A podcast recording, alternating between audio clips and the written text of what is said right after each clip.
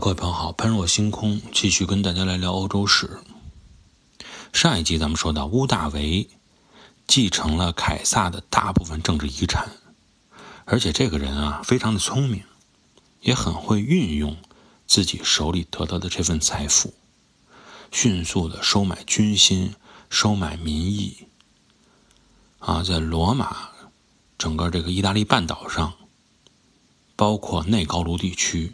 逐步的将自己做大做实。那么他的强劲对手安东尼，在这段时间做了什么呢？安东尼去了东方，来到了希腊。但安东尼做了一个选择啊，就是没有在希腊世界里待时间太长。他不像那些逃过去的共和派一样，说把希腊作为能够与意大利竞争的一个核心板块。而最终选择了去哪儿呢？选择了往南边走，来到了埃及，也是自己的属地。啊，用埃及来作为自己的大本营。那么有人说他去埃及做什么呢？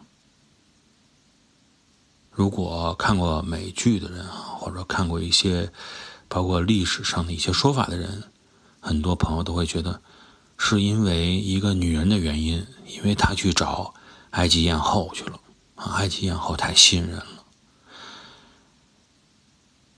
这个男女之间的感情啊，女人对一个男人的驱动力，应该说是不容小觑的。确实是有些时候，啊，看似重大的历史变革，啊，都是由女人引起的。这一点上是，也是有很多历史事件为证的。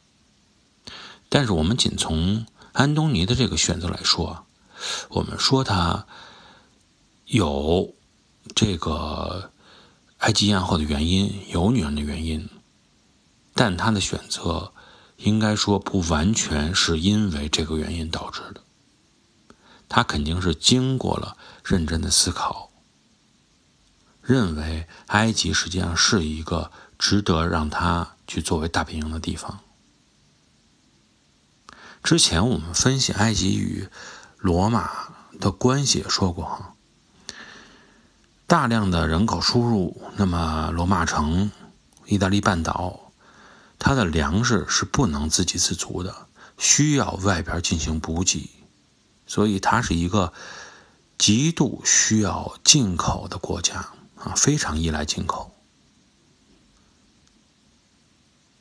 进口到罗马的粮食中啊，又有大部分很大的份额是由埃及进口的，所以作为罗马粮食安全保障，当时埃呃埃及的这个托勒密王朝，一直也是凭借这种呃粮食上的输出的优势，保持着自己这种。类似于半独立的地位，啊，罗马也没有太去强求他，非要变成一完完全全自己的归属地。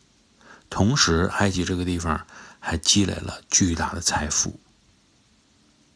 现在呢，掌控埃及的安东尼也是这么认为，觉得我凭借掐断你的入口的东西，凭借掐断你保命的这个粮食这个。东西，那么我就完全可以凭借这个这张牌跟你乌大维打一仗，起码能够干一个势均力敌，因为我可以威胁到你。确实是，也是随着乌大维和安东尼关系的日趋紧张，那么罗马城已经受到了埃及粮食出口的威胁，造成了很大的。这种心理阴影，人心也已经出现了一些不稳的局面。如果说这种局面出现在亚历山大时代，也可能呢，安东尼的做法就能够成功，也可能一个东西分立的罗马呀，就要早二百多年就出现了。安东尼一直想这么尝试啊，希望能够先分立了再说。啊，我去干掉乌大维的可能性也不大，因为他跟乌大维生活的时间也很长。他了解到乌大维这个人啊，能力也很强，不是说你想干掉就干掉的一个毛孩子。虽然年纪很年轻，安东尼说：“我达到的底线诉求就是我先跟你分而治之。”所以他在东边一直在进行这种尝试，占定了埃及以后，平定了亚美尼亚，将自己与埃及艳后生育的多个子女分封到了各个地方作为国王，是这种埃及化的管理模式。所以，为什么后来埃及艳后也是被世人称为着众王之女王，就是因为她的孩子分封到了很多地方。安东尼呢，躲在埃及艳后后边。虽然他的埃及艳后的孩子分封到了更多地方呢，那么安东尼实际上也是背后的统治者，只不过他不太愿意出来。在那个时间啊。东罗马帝国最初的东罗罗马帝国也算是成立了，虽然时间比较短，啊，所以历史学家一般为了怕这种，呃，说不清楚跟后边二百年的这个东罗马帝国，就把它称之为安东尼王朝就行了。但是这种局面呀，分而治之的局面，稳定不了，安东尼无法让它持久的停留下来。那么原因在哪儿？就是因为现在这个时候跟以前已经大不一样了。现在这种分而治之的想法，在罗马没有人心，没有市场。你想让一个帝国呀处于一个分裂状态，有一点呢很重要，就是你要顺势而为。什么叫顺势而为？就是这个帝国之前。始终是处于分裂状态，大家对这个惯性已经很习惯了。我们一直在说朝代的变迁、帝国的改变，你必须要了解人心的惯性。他如果觉得这件事情他已经习惯了，你即使有更好的方式告诉他，他也要需要两到三代的人去适应，在心里依然存在一种抗拒的感觉。那么现在在罗马帝国。就存在这样一种反作用力，就是它并不是之前是一种分裂的状态，而它已经持续了很长的时间，经历了大概罗马人对希腊世界跨越大概一百五十多年的蚕食、征服、统治，已经建立起来了这种官吏、军队，甚至于移民啊等等政策都已经统一下来，这个定下来以后。那么实际上，包括希腊人也好，都已经习惯了融入到了罗马。融入罗马不错呀，东边那些亚洲游牧民族对他们威胁减少了，他们可以生活安定下来了，在一个大的帝国里生活也很不错。更何况罗马人本身早就习惯了这种大帝国的统治，所以在这种情况下，你想去让他脱离开罗马帝国？啊，咱们继续分而治之，或者说我们东西啊分裂，你在这种情况下做起来是非常非常困难的，人心不跟你一起走，所以安东尼面临的问题就是这么一个困难，包括罗马在东方安置的那些官吏、那些军人，都不接受他这种安排，不接受他这种思路，他变成了一个孤家寡人。那么安东尼就想，那怎么样才能够让大家去接受我的这种统治，我的这种想法？既然你人心上有向背，那么我就从你人心下手，看看你究竟人心为什么不愿意让我分割开，为什么不愿意跟我走？最终还是归结到那一点：凯撒留下的遗产实在是太厉害了。凯撒所建立起来的这种政治上的人心导向，以及他由于这种人心导向所留下的政治遗产，必须要去争夺，否则的话，人心不会跟你走。安东尼呢，肯定不会说是回去带军到罗马跟屋大维去争夺当时的地盘去打仗的。那个时候呢，在罗马。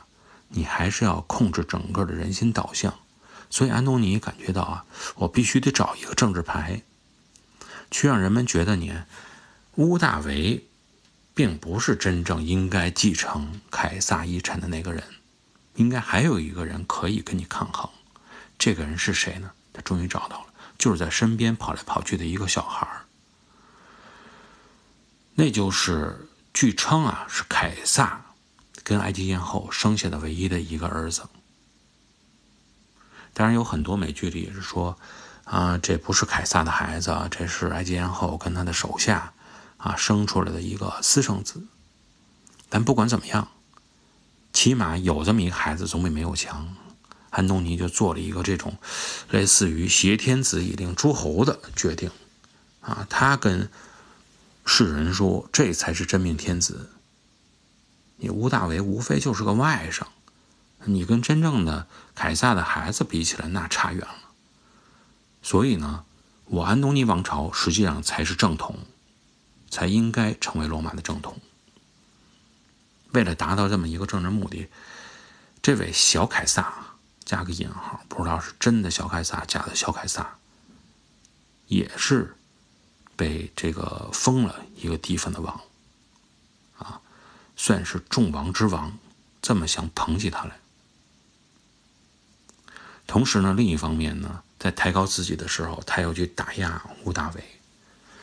他跟这个世人宣传啊，说乌大维的那份凯撒遗产，那是他伪造的，啊，凯撒根本就没写过。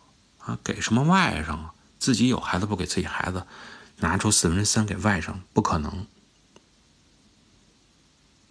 这种双管齐下、釜底抽薪的做法，应该呢说是还是比较见效的啊，见了一定效果，比较狠毒。吴大维那边呢，相对来说也非常的气愤。他呢，一方面是否认。小凯撒的存在，啊，觉得这不是正统。另一方面，他也得想，究竟自己应该怎么样来处理这件事情。看来决战不可避免了。在决战之前，是有一部分人啊已经被说动了，大概三分之一的元老逃往了东方，归属了安东尼。但是从这个比例上也能看得出来啊，三分之一的元老，说明什么？大部分人依然是相信屋大维是应该。继承凯撒遗产的屋大维的统治是有效的，可以掌控罗马的局面，啊，他们是服从屋大维的统治的，所以屋大维决定趁没有完全走光之前，趁自己还有一定的政治筹码之前，对安东尼进行反杀。那么，究竟屋大维与安东尼之间的这场终极大决战，谁胜谁负？又是怎么样来进行、怎么样来开展的？我们在下期节目中跟大家继续来探讨。感谢各位的收听，我们下期节目再见。